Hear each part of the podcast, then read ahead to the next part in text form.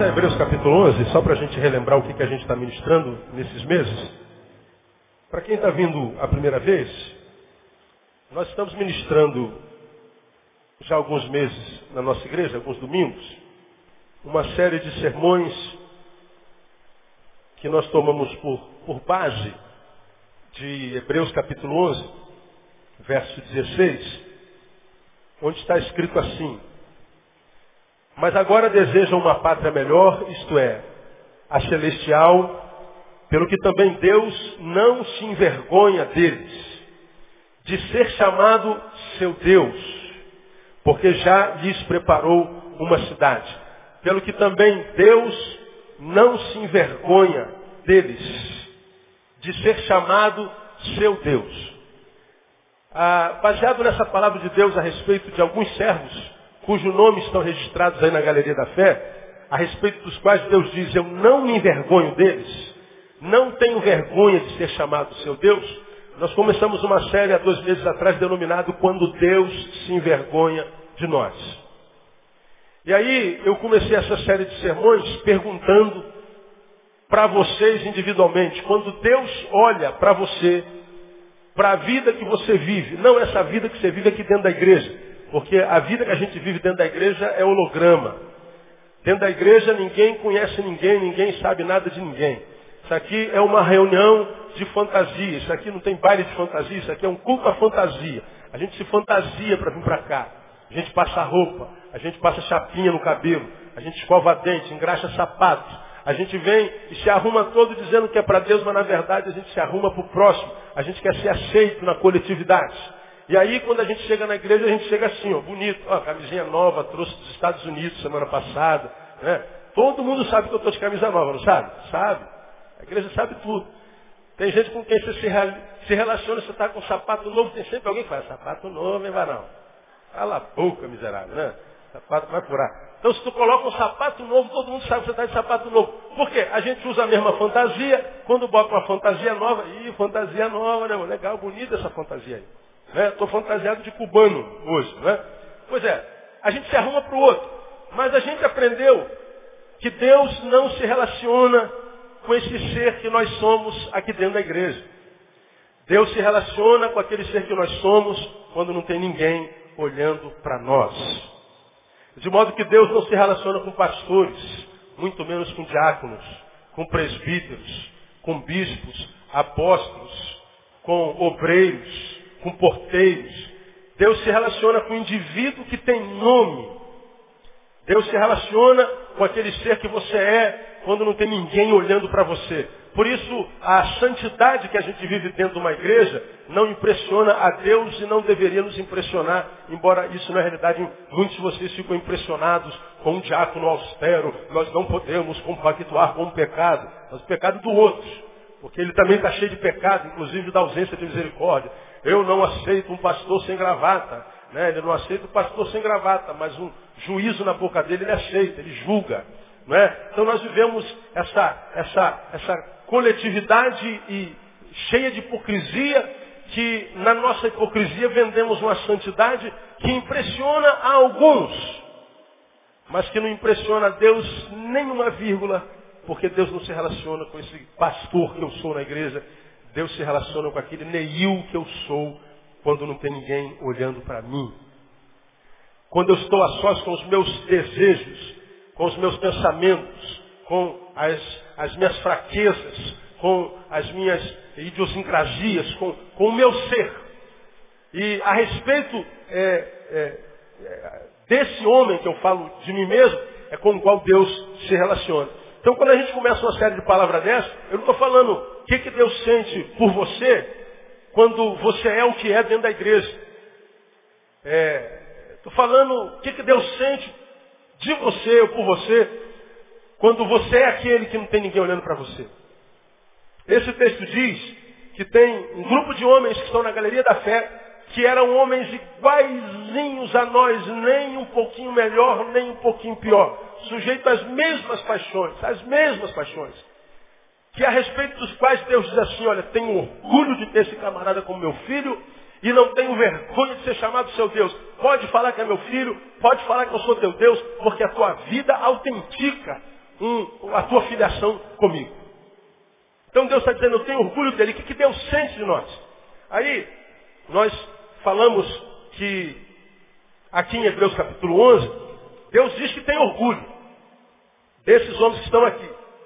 Agora, quando a gente vai lá em Mateus, naquele episódio, quando eles descem da, do Monte da Transfiguração, vem Elias, Moisés e Jesus lá no centro, eles descem e se encontram com a menina que estava endemoniada por uma legião, e eles descem cheios de si porque tiveram uma experiência no monte, quanto crente até hoje que acha que porque sobe monte é mais crente do que quem ora no banheiro. Não é? Aí ele sobe o monte e você diz, não, ora no banheiro. E ele acha que no monte ele tem mais poder do que quem está no banheiro. Não é?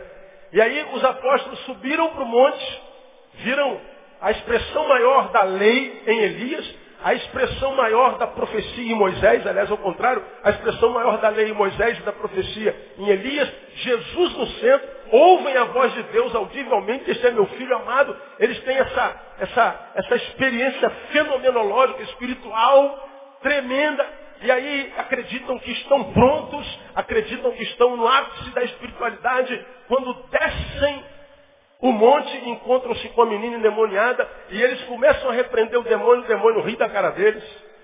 O demônio zomba deles e eles não conseguem expulsar o demônio.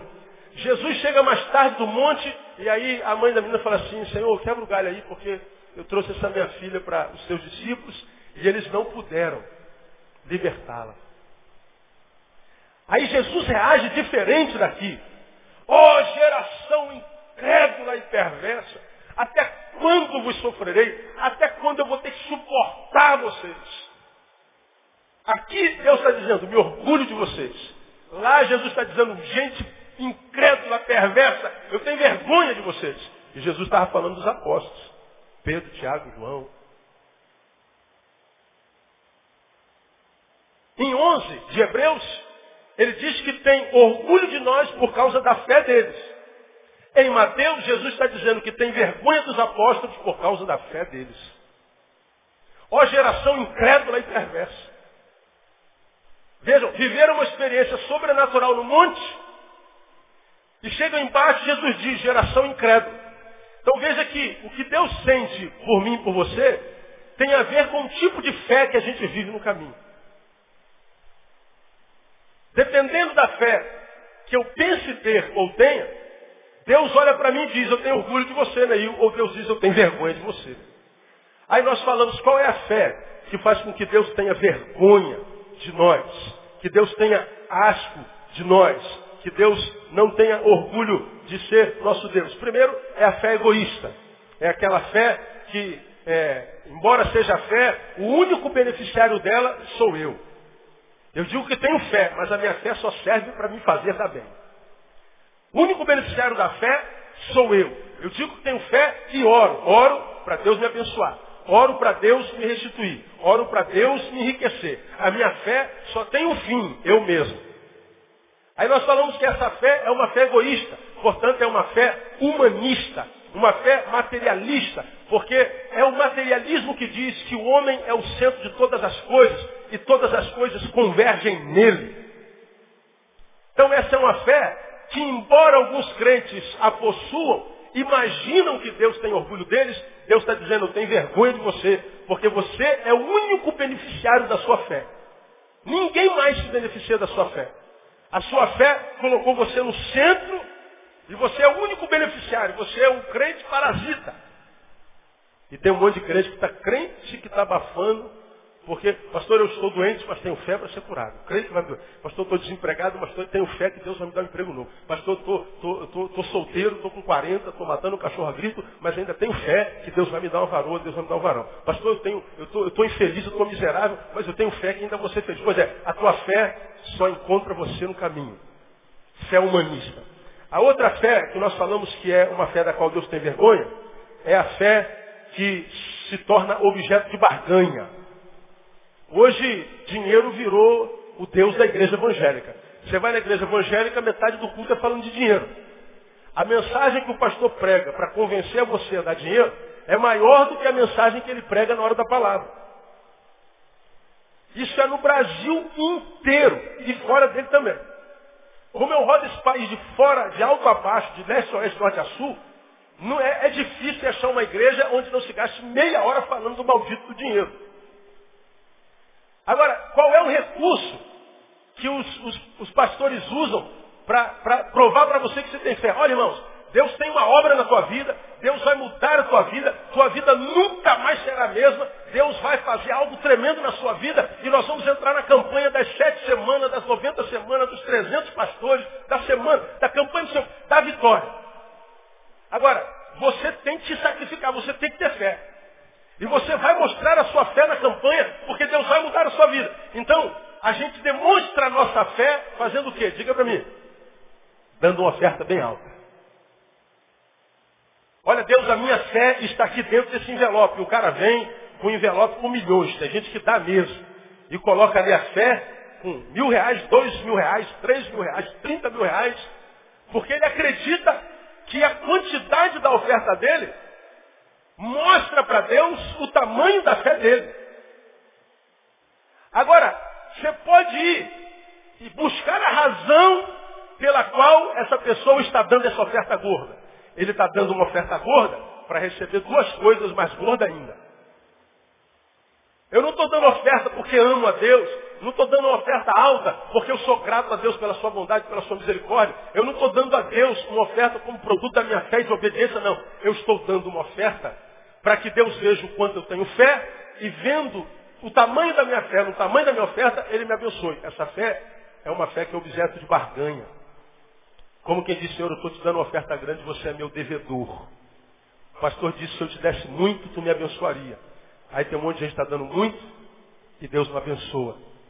Só que quem não recebe resposta de oração não é posto na televisão nem no público para dar testemunho. Pega no meio da multidão, um ou outro que recebeu, fala, quanto a tua bênção, irmão? Ah, irmãos, eu cheguei aqui com Fusquinha 62. Graças a Deus eu estou com uma Hilux 2010. Aí o cara está lá com Fusquinha 62 e fala assim, sangue de Jesus tem poder, eu quero uma Hilux delas. Como a Hilux custa 150 mil, eu vou dar uma oferta de 200 reais, eu ganho salário mínimo, metade do meu salário, Deus vai ver que eu tenho fé e vai me dar uma Hilux. Barganha. Essa é a fé capitalista. A primeira é humanista, a segunda é capitalista. Minha igreja, você aprendeu aqui tudo o que você precisa para uma vida condigna. Já foi pago foi pago pelo sangue de Jesus na cruz do Calvário. Você não precisa dar oferta para ser abençoado. Porque você é abençoado, você dá oferta, é diferente. A oferta é produto de obediência. Deus diz trazer todos os dízimos. A oferta é produto da nossa fé. Eu dou porque eu sei que sustentando a casa de Deus, Deus vai sustentar a minha casa com a sua fidelidade. Eu dou porque eu sou grato. Deus sempre sustentou a minha casa, mesmo quando eu não pude dar oferta. Então, tudo que você tem direito em Jesus, tem direito em Jesus e não na sua oferta. Quer dar oferta de 10 mil, nós recebemos com alegria.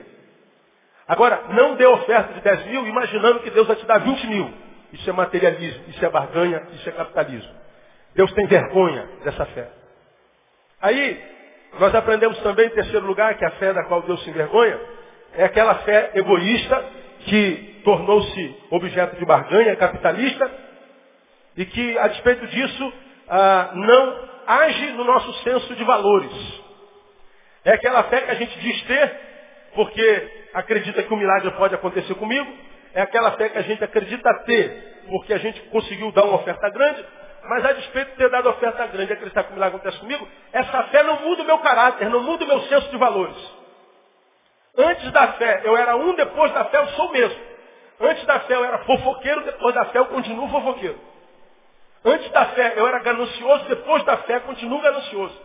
Antes da fé minha família não tinha tanta importância para mim, depois da fé ela continua sem importância. Antes da fé eu era violento, depois da fé continuo violento. Antes da fé eu amava determinadas coisas, depois da fé eu continuo amando a mesma coisa. Pois é, você diz que tem fé, mas a tua fé não mexeu com o teu caráter. Tua fé não mudou a vida que você vivia. Tua fé não gerou uma nova criatura dentro de você. A fé só mudou a tua religião. Você deixou de ser macumbeiro para ser crente.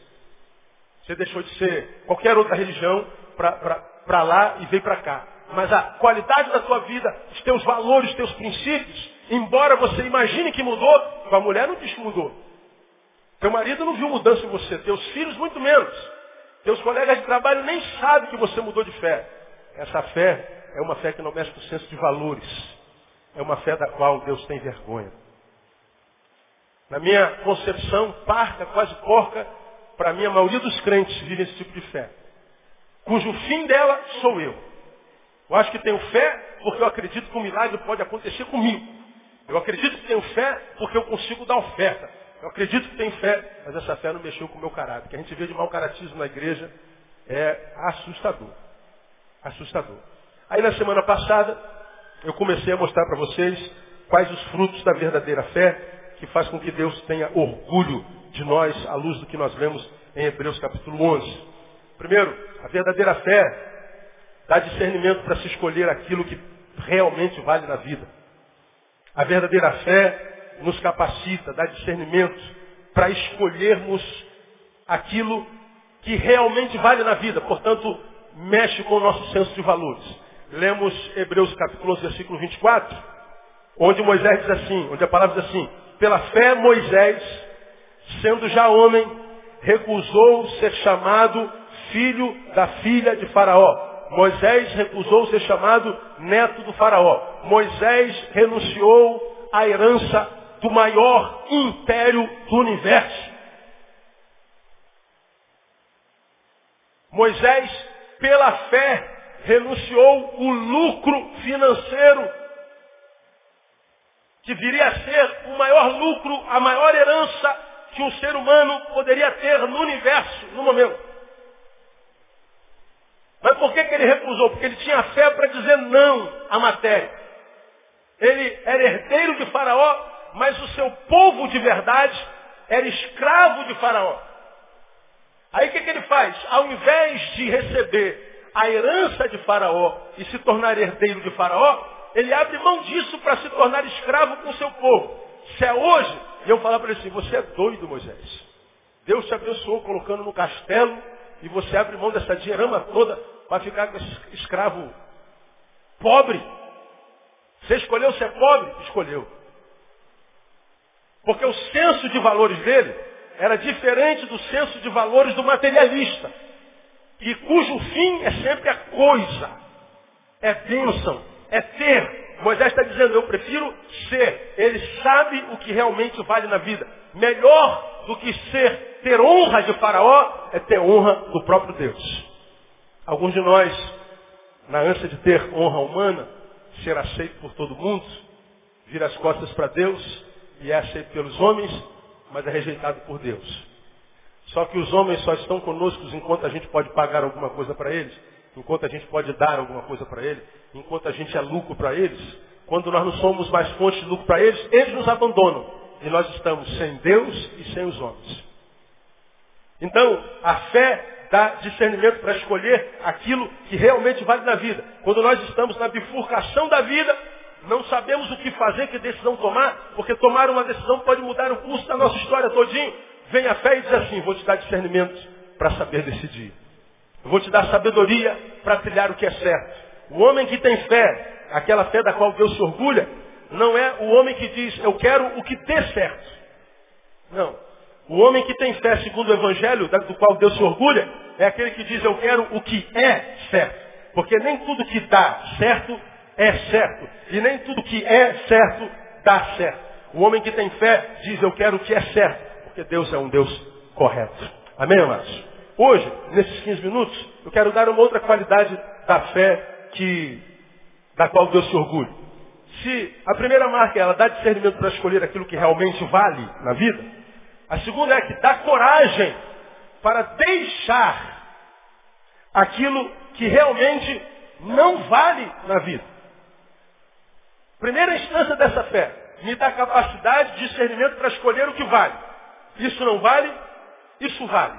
Então, eu quero isso aqui. Senso de valores saudáveis. Busca, primeiro, o que mesmo? Hein? O reino de Deus. E essas demais coisas serão acrescentadas. A fé nos capacita a escolher o reino. Mas, em segunda instância, ela nos dá coragem para deixar o que não vale a pena. Veja o versículo 27. Olha que coisa interessante. pela fé, está falando de Moisés, deixou o Egito, não temendo a ira do rei, porque ficou firme como quem vê aquele que é invisível. Pela fé, deixou. Repita comigo, pela fé, deixou. A frase toda, vamos lá? Pela fé, deixou. Repita sempre comigo. Quem tem fé, se for preciso, tem coragem para deixar. Guarde o que eu vos falo aqui agora. Do que o autor de Hebreus está falando nesse versículo? Vem comigo em Êxodo capítulo 10. Só para te fazer perceber do que, que esse versículo fala. Êxodo 10, lá atrás. Êxodo 10, 28. Quantas pragas caíram sobre o Egito? Quem se lembra? Dez. Pois é, na nona, a das trevas, Faraó, irado com seu filho Moisés, seu filho adotivo, seu, seu neto, cansado das nove pragas, chama a Moisés, lá no versículo 28, 10, 28, diz assim, disse, pois, faraó Moisés, retira-te de mim, guarda-te que não mais vejas o meu rosto, porque no dia em que me vires o rosto, o que, que acontecerá? Morrerás. Olha aqui para mim, eu sou faraó, você é Moisés.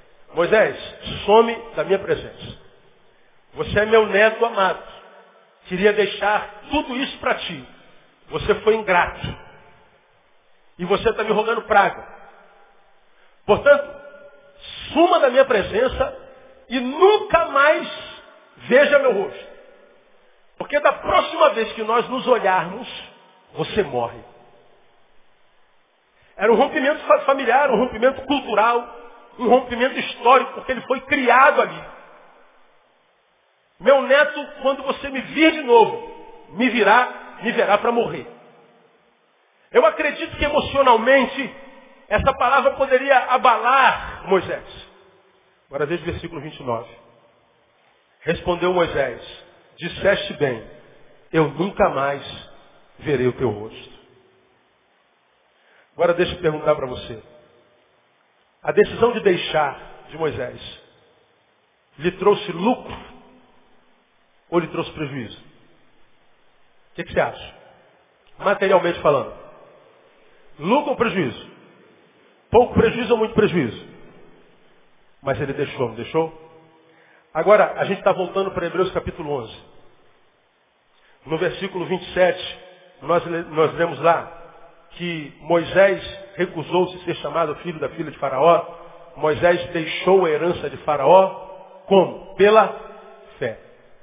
Tem coisas na nossa vida que estão na nossa vida e que nós não gostaríamos que na nossa vida estivesse. Das quais nós tentamos nos livrar e não conseguimos nunca. Por quê? Falta fé. Você já é convertido, membro de uma igreja, batizado no Espírito Santo. Mas tem coisas na vida que estão aí, que se você pudesse aí não estariam. Contra as quais você luta e luta desesperadamente e não vence. O que está faltando? Fé. Ora, mas se eu já sou batizado no Espírito Santo, se eu já sou membro da igreja, se eu já me converti? Por que, que eu não consigo deixar coisas, pastor, que me afastam do Evangelho, me afastam da comunhão com Deus? Por que, que eu não consigo deixar coisas que me prejudicam espiritualmente? Por que, que eu não consigo deixar esse prazer? Por que, que eu não consigo deixar de, de, de, abrir mão desse lucro ilícito que eu tenho? Por que, que eu não consigo abrir mão de algumas amizades que não me acrescentam nada? Por que, eu não consigo, por que eu não consigo ser aquele que eu sonho ser para a glória de Deus? Porque uma coisa é notória. Todo crente gostaria de ser o melhor crente do mundo e ser o filho que dá mais orgulho ao pai. Quantos aqui gostariam de ser um filho para o qual Deus olhasse e dissesse assim, esse moleque é o meu moleque? Levanta a mão aí. Todo mundo quer. Agora eu vou fazer outra pergunta, não precisa responder. Você é esse filho? Responda para si. Ora, se você quer, por que não consegue? Por que, que a gente não consegue deixar algumas coisas que trazem prazer, trazem lucro, mas não são lícitas? Por que, que a gente não consegue ir além do discurso, além da religião? Lembra que eu estou falando com aquele ser que você é, quando não tem ninguém olhando para você. Então não vem com santidade para cá, religiosão, achando assim, fulano tinha que estar tá aqui para ouvir essa palavra. Fulano não está aqui, quem está aqui? Então essa palavra é para você. Dá uma catucada no irmão, essa palavra é para tu, irmão. É contigo que Deus está falando. Sabe? Porque aqui na igreja é fácil ser santo. Bota uma gravata, deixa a perna crescer, os cabelos da perna crescer, não faça mais axila. Bota um coque lá, é, fala, fala, dá um glória bem alta, tudo isso, seu irmão é santo. Faça como o fariseu julgando todo mundo, a saia do irmão, o brinco do irmão, o cabelo do irmão.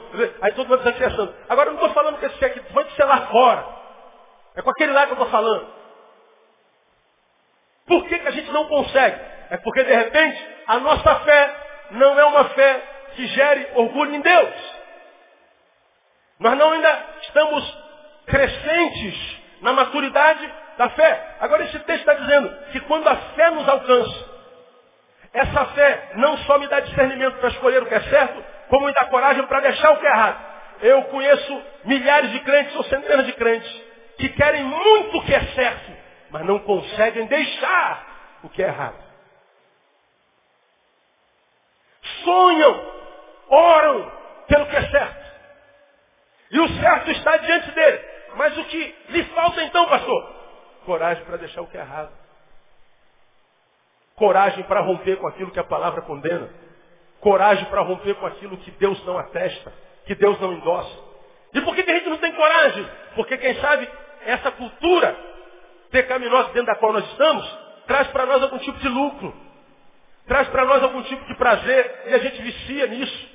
E aí, largar isso para fazer a vontade de Deus é ser acometido de um prejuízo muito grande. Só que a fé tem essa, essa vertente. Ela nos capacita por, por prejuízo. Então escuta aqui, a fé não é só o meio pelo qual nós passamos para alcançar a vitória. Fé é o meio que nos capacita para quando a derrota for a nossa realidade. A fé me capacita para vencer e me capacita para perder, porque ninguém ganha sempre. Ninguém é vencedor o tempo inteiro. Mesmo que o discurso fanista esteja no nosso meio. Que diz que crente não perde, que crente não tem depressão, crente não fica doente, crente não tem problema, a família do crente é sempre uma bênção. Aí você ouve esse discurso o tempo inteiro. Mas você está doente, sua família não está bem, suas finanças estão mal. Mas você chega na igreja só ouve de vitória. Só ouve testemunho de poder. Só ouve testemunho de graça. Aí você está sentado lá no meio quietinho e te pergunta, você está bem, irmão? Oi, na vitória, pastor, está tudo certinho, tudo em ordem. Reinando em vida, glória a Deus. Aí o diabo diz assim, oba! Mais um mentiroso. Mais um da equipe. Mais um que em nome da religião e com a preocupação com a própria imagem, mentiu. Mais um que em nome de Jesus, porque no time de Jesus só tem vitorioso, entrou para o meu time. Porque mentiu. Quem é o pai da mentira? O diabo. Ou você acha que a respeito do que a Bíblia fala, quando se refere àquela igreja que cujo interior tinha uma sinagoga de quem? De Satanás. A gente acha que a sinagoga de Satanás são só aqueles membros que estão na igreja fazendo mal às pessoas, fazendo mal à liderança da igreja, semeando discórdia entre os irmãos. Estes são a sinagoga de Satanás. Não só. Porque o pecado não é só a comissão do bem. A Bíblia diz que aquele que sabe fazer o bem e não faz, peca. Pecar não é só fazer mal. É deixar de fazer o bem. Se você pode abençoar alguém e não faz, peca. Quando você, em nome da tua imagem, em nome da realidade da tua coletividade, da tua comunidade, tem que mentir, fingindo que está bem o tempo inteiro, para que você não tenha prejuízo da imagem denegrida, para que você não tenha prejuízo do julgamento alheio, para que você não tenha prejuízo da, da rejeição dos outros, você está fazendo parte da equipe do diabo. Agora, por que isso é uma realidade? Porque a fé que a gente ouve nas nossas igrejas É uma fé que só nos capacita para a vitória. Só capacita para a vitória. Irmãos, Deus vai curar você. Não, Deus vai curar você. Aconteceu essa semana. Uma menina, 17 anos, está com câncer. E o câncer dela está em estado bastante avançado. Faz quimioterapia. Ela recebe um telefonema em casa e uma profeta dessas da vida diga assim, a, liga para a mãe e fala assim, mãe, Deus acabou de me mostrar que hoje a sua filha está sendo curada. Se eu perguntar para você, Deus tem poder para curar câncer? Amém ou não? Sim ou não? Óbvio que tem. Agora, Deus é livre para não curar o câncer, se ele não quiser curar o câncer? Sim ou não? Ele é Deus. E o telefonema veio, olha, sua filha está curada. A mãe liga para mim, fala assim, pastor, quero contar uma vitória, pastor, estou feliz, pastor. Ô irmã, que bom com a vitória. Minha filha está curada, minha filha foi curada hoje. É, mas como hoje? É, eu acabei de receber um telefonema de uma irmã amada que recebeu uma revelação de Deus que minha filha está curada. O que você faz na hora dessa? Desliga o telefone e fica quieto? Mas tu vai falar assim, não, irmão, não acredita nesse negócio não, irmão. Deus pode, mas pode não ser bem assim. Eu não falei isso pelo telefone, mas eu fui até a casa dela. Deixa eu explicar para a senhora como é que é. Nem todo milagre é 0800, raspadinho. Abre a cadáver. Tem milagres que são processuais. Você vai na Bíblia, tem um homem que estava na frente do poço de Betesda, 38 anos. Você vê Jesus curando uma mulher que tinha hemorragia há 12 anos. Você vê o outro que tinha eh, fluxo de sangue há 8 anos. É um processo. Então, enquanto a gente não tem a comprovação médica de que a sua filha está curada, vamos continuar com o tratamento? Pastor, não, Deus curou minha filha, Deus curou minha filha. Bom, une a vontade de ver isso acontecendo com a relação emocional com o doente. A relação emocional, coração, com o doente, e a vontade de ver isso sendo estabelecido, quase que rouba a minha razão. Eu falei, eu, eu acredito que Deus possa fazer isso, mas então vamos ao médico. Vamos fazer mais um exame para que o médico diga, é verdade, o seu Deus curou a sua filha e eu como médico cientista estou atestando isso. Não, pastor, não precisa, não precisa disso, não precisa de, de médico. Eu creio. O senhor não crê não, pastor, eu creio que Deus pode. Mas eu não creio que Deus tenha feito hoje. Ah, o senhor é incrédulo, pastor. Acabou. Então Deus abençoe a irmã. Seja a graça de Deus semana retrasada. Isso foi na quinta-feira. Na terça-feira, a filha dela teve uma piora bastante significativo. E foi para o pronto-socorro entubada, porque deixou de fazer o tratamento. Está entubada. Quando chega no hospital, liga, chorando, meu pastor, meu pastor, meu pastor, nós vamos para o hospital. E o médico me vê entrando, me dá uma bronca no meio do corredor, como que diz, foi o senhor que falou que ela estava curada? Foi o senhor, esse pastor que fica dizendo que, que Deus cura esses negócios, olha como é que está menino. Foi eu, meu filho. Espera lá. Você está falando com o crente errado. Não foi eu que disse isso. Não, não foi ele não, não foi ele não, foi, foi outra pessoa. Pois é, então vai brigar contra lá. Eu concordo com o senhor, acho que foi um equívoco, eu disse para ela não parar de tomar o remédio. Tá lá. Deus é Deus que cura todas as enfermidades. O nome dele ainda é Jeová Rafá. Eu sou o Senhor que te sara. Agora, porque Ele é Deus, Ele pode não curar. Porque Ele é Deus, Ele pode dizer ao maior de todos os apóstolos, Paulo, que tinha um espinho na carne, que era humilhação do diabo, que pediu para ele tirar o espinho na carne, e Deus disse não. Vai ter que morrer com esse espinho. Como ele te faz sofrer, eu não vou tirá-lo, mas vou aumentar a graça.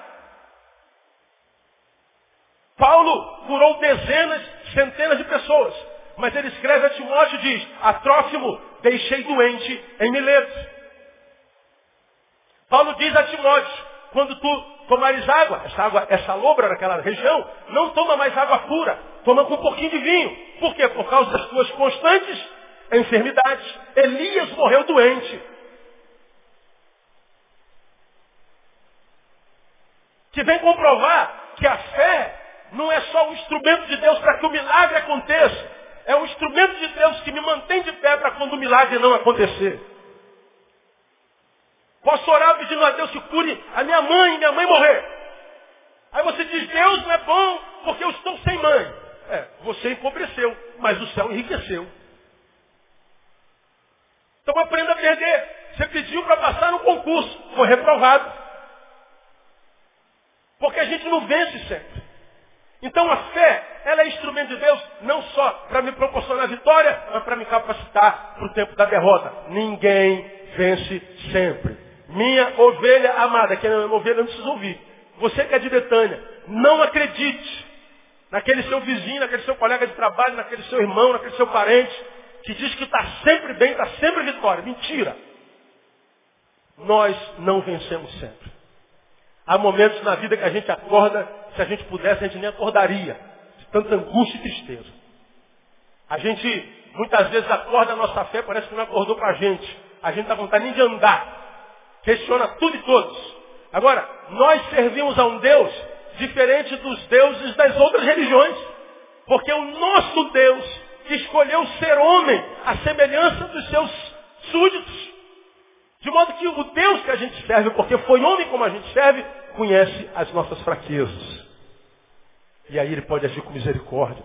E com isso, a gente está dizendo que a gente não precisa vender imagem, mentir para que a nossa imagem seja denegrida, desfeita, deformada nos olhos dos nossos irmãos.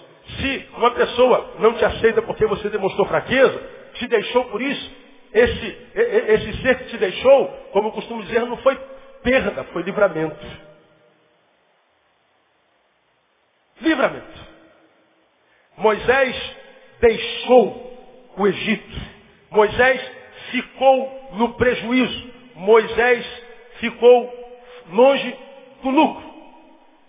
De modo que a fé não só me capacita para escolher o que é certo, mas me dá coragem para deixar o que é errado. Para a gente terminar, só lembrar a você o que eu já preguei aqui no passado.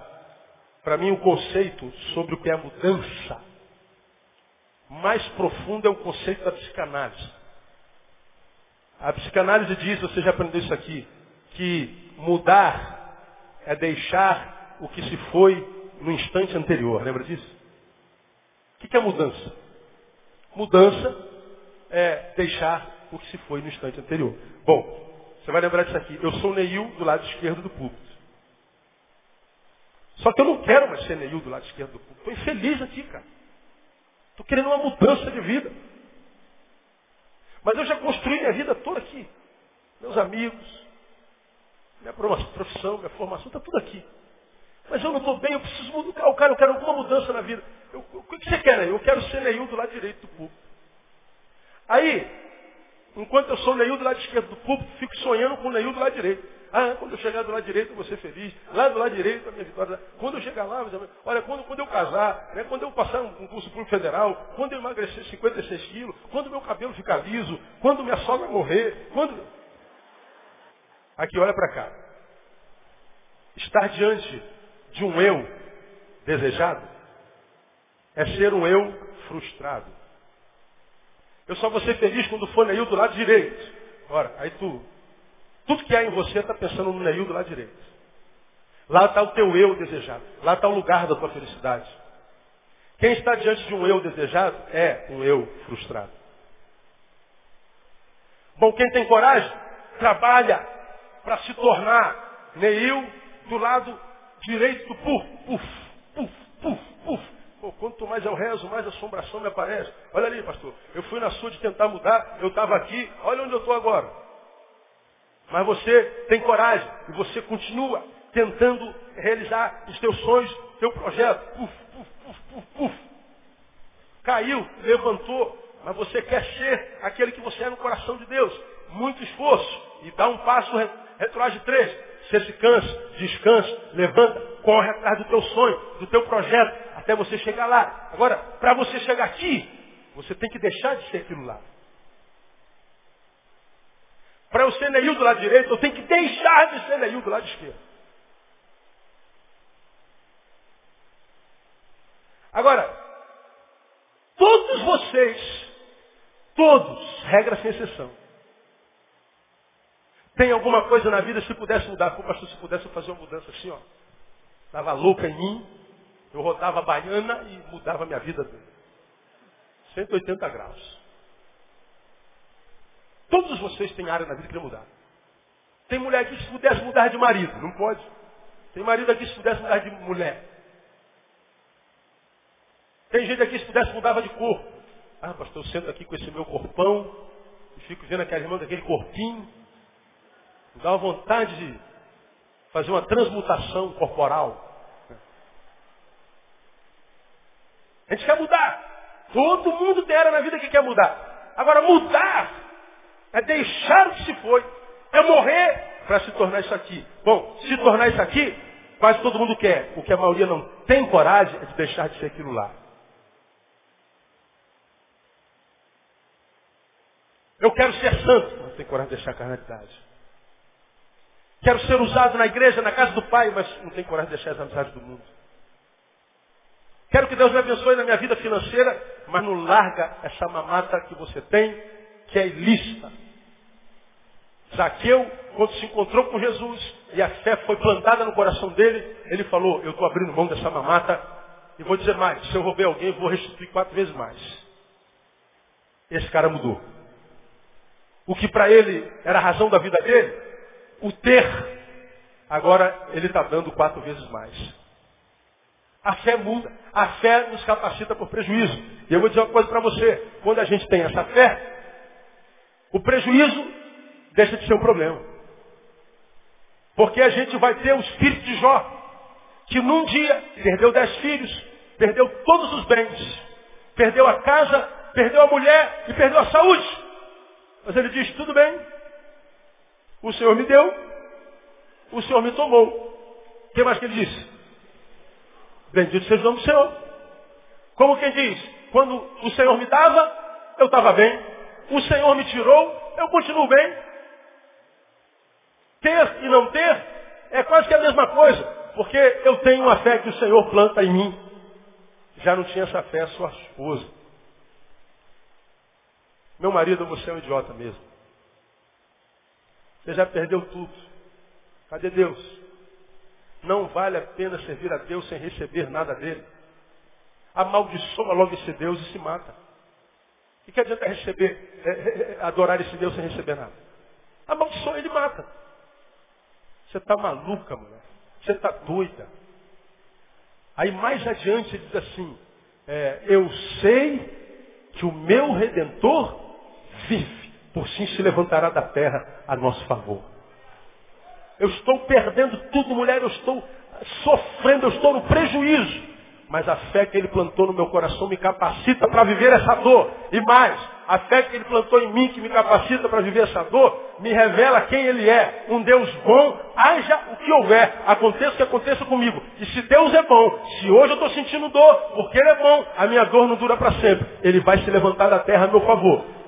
O texto diz que Jó foi restituído quadruplicadamente em tudo que perdeu no nome de Jesus. Agora o que, que acontece com muitos de nós? Perdendo, perdendo, perdendo, perdendo, perdendo, perdendo, perdendo. Esperando que Deus restitua, restitua, restitua, restitua, Deus não restitui. Pô, não é possível que a gente não caia em nós. Tem alguma coisa errada e não é com Deus. Pastor, eu já dei oferta, já fiz a campanha dos 90, dos 500 pastores, eu subi um monte, tomei água ungida, bebi o óleo de Israel. Fui no culto do manto sagrado vermelho da, da ordem de Cristo. Eu já fiz tudo. Mas a minha vida continua como quem serve Maria Mulambo. Um mulambo de vida. Tem alguma coisa errada com a fé. Porque a fé da qual Deus se orgulha e faz com que Ele se orgulhe de nós, é essa fé que independe, portanto, dos resultados. É uma fé que a gente sabe que para que o milagre aconteça, é preciso muito dessa fé. Porém, maior fé é preciso para quando o milagre não acontece. De modo que se aconteceu o um milagre, glória a Deus. Não aconteceu o um milagre, glória a Deus também. E Deus, quando ver isso em mim, pode ter certeza, vai acontecer milagre toda hora. Aonde é que acontece milagre, irmão? De fato, de verdade, naquela vida que não precisa de milagre. Para acreditar que Deus está agindo. Quando é que um casamento dá certo? É quando aquele que casa acredita que não precisa do casamento para ser feliz. Ele já é feliz. Agora o sujeito casa fala assim, agora eu vou ser feliz. Esse homem vai me fazer feliz. Essa mulher, ah, vai me fazer feliz. Agora, agora minha vida vai tomar sentido. Pois é, o sentido da tua vida é um homem. O sentido da tua vida é uma mulher. E o sentido da nossa vida não pode ser um homem, tem que ser o filho do homem, Jesus de Nazaré. E quando o sentido da nossa vida é o filho do homem, aí talvez a gente tenha homens, tenha mulheres, tenha amigos, tenha toda sorte de bênção. Então, irmão, a fé nos capacita para aprendermos a adorar a Deus sem razões. E quando a gente adora a Deus sem razões, a gente recebe dele muitas razões para adorá-lo. Agora, enquanto nós temos essa fé mesquinha, humanista, capitalista, que não mexe com o nosso caráter, que só acredita que Deus é bom quando ele faz o que a gente quer, a gente vai fazer parte dessa geração de crente frustrado, que tudo que mudou na vida foi a religião. O local do culto, a linguagem. Só isso. Antes dizia axé, meu compadre. Agora a paz do Senhor, meu irmão. Só isso. Antes dizia bom dia, meu irmão. Agora diz graça e paz. Só isso. Mas a vida não foi estabelecida dentro de si. Virou um religioso frio, seco, sem graça, desumanizado. Um infeliz. Meu irmão, Deus não criou você para ser infeliz. Deus criou você para ser muito feliz. Porque a alegria do Senhor é a nossa força. Mas essa alegria é prometida para quem tem fé, aquela fé que não precisa de resultado. Eu creio que o Senhor pode fazer, mas Senhor, se tu não quiseres fazer, eu continuo sendo fiel. Senhor, eu sei que tu és poderoso para me livrar dessa fornalha ardente. Mas se o Senhor não quiser me, formar, me livrar dessa fornalha ardente, eu continuo dando glória ao Senhor. Eu sei que o Senhor é capaz de me livrar da cova do leão. Mas se o Senhor não me livrar da cova do leão, eu continuo sendo fiel ao Senhor. Você é fiel ao Senhor quando a vida diz não? Você consegue dar glória a Deus quando nada vai bem?